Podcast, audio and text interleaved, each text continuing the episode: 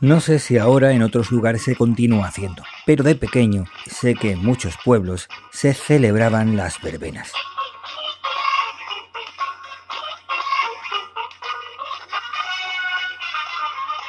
Diario de Argifonte Es mi diario sonoro. en versión podcast. Versión para llevar. Take away. Versión para descargar. Espero que te guste. Espero que te guste mucho. Espero que te guste.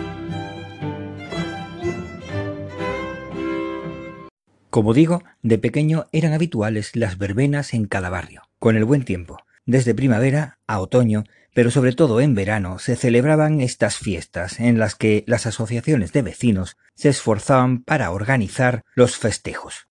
Como no puede ser de otra forma, poco a poco, cada año, la competencia entre verbenas, entre barrios, hacía que se acercara más a unas fiestas organizadas por los ayuntamientos con luces, decorados, escenarios, barras de bar y por último hasta los coloquialmente conocidos como cacharritos, las atracciones de ferias, vamos, que en aquella época eran bastante complicadas de encontrar. Una competencia entre barrios que parecía una lucha de poder e influencia dentro del ayuntamiento. En el juego de tronos o ganas o mueres. No hay término medio. Cuanto más llamativa, más afluencia, y con ello más recaudación, y por lo tanto más problemas que conllevan gastos elevados y siempre los que no pueden faltar, los oportunistas que siempre están al liquindoy. La verdad es que no sé si finalmente terminó reventando por esta razón o si supuso un sobrecoste al ayuntamiento y por eso desapareció. Como digo, no tengo ni idea si una norma municipal, autonómica o estatal acabó con ellas. Está claro que si los presupuestos del ayuntamiento ya estaban aprobados, de buenas a primeras se veían desbordados por los gastos imprevisibles en el tráfico, la seguridad, los escenarios, los transportes, los permisos de sanidad y qué sé yo, la cantidad de cosas que harían falta. Aunque puede tratarse también de un buen justificante para reducir estos grupos de poder local, o puede que fuera una consecuencia por razón económica. Precisamente un recuerdo que tengo de pequeño de estos festejos era de antes de que crecieran estos espectáculos. Eran más familiares.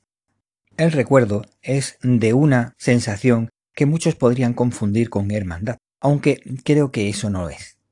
Llegada una hora con suficiente oscuridad, un vecino bajaba su proyector de películas, otro sacaba varios decenas de metros de cables conectado a un enchufe de la casa más cercana, mientras otros ataban una sábana al comienzo y una tela años posteriores que sirviera de pantalla. Esta tela se ataba entre un árbol y una farola pertinentemente apagada. Yo no te he pedido de beber.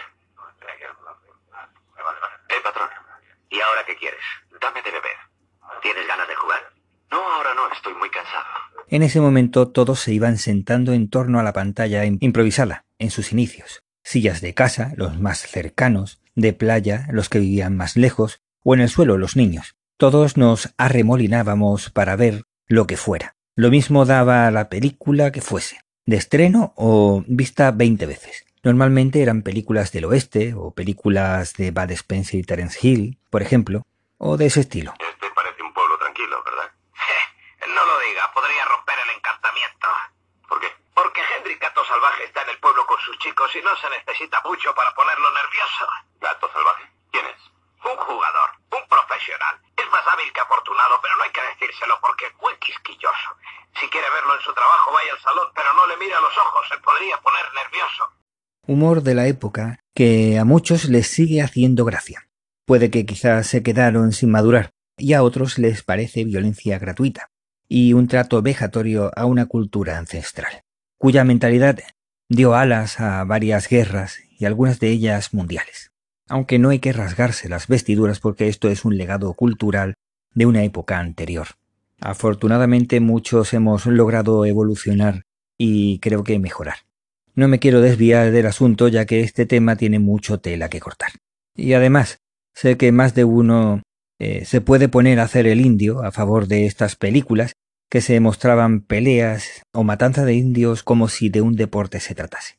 El motivo de esta grabación, de este episodio, es pensar en la razón que nos unía en torno a la tela, la sábana en un comienzo, tejido que se usa para vestir la cama, lugar íntimo donde somos vulnerables y que se usaba para unirnos. Con el tiempo nos volvimos especiales y la sábana, la tela, la pantalla se volvió irrelevante y nos importaba la proyección. Otros cuestionaban la razón del por qué.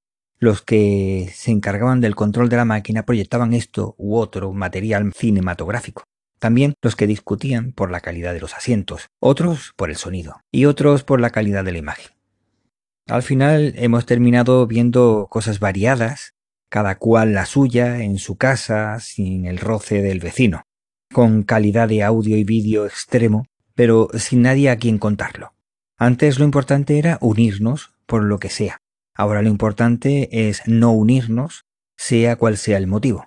Aquellos que no han avanzado en el respeto y se ríen con aquellas películas, además de no desear ese sentimiento de hermandad, desean que su país vaya de mal en peor, siempre que no gobiernen ellos. Cuanto peor, mejor para todos, y cuanto peor para todos, mejor. Mejor para mí, el suyo. Beneficio político. ¡Eh! He terminado con esto. Bueno, y con esto ya se ha terminado. Espero que nos podamos escuchar pronto. Cuídate mucho para cuidar a los demás. Espero que te haya gustado este episodio y si es así, que lo puedas compartir con tus amigos. Puedes aprovechar también y si no te ha gustado lo comparte con tus enemigos y recuerda que el tiempo corre, vuela, así que apresúrate despacio. Hasta luego.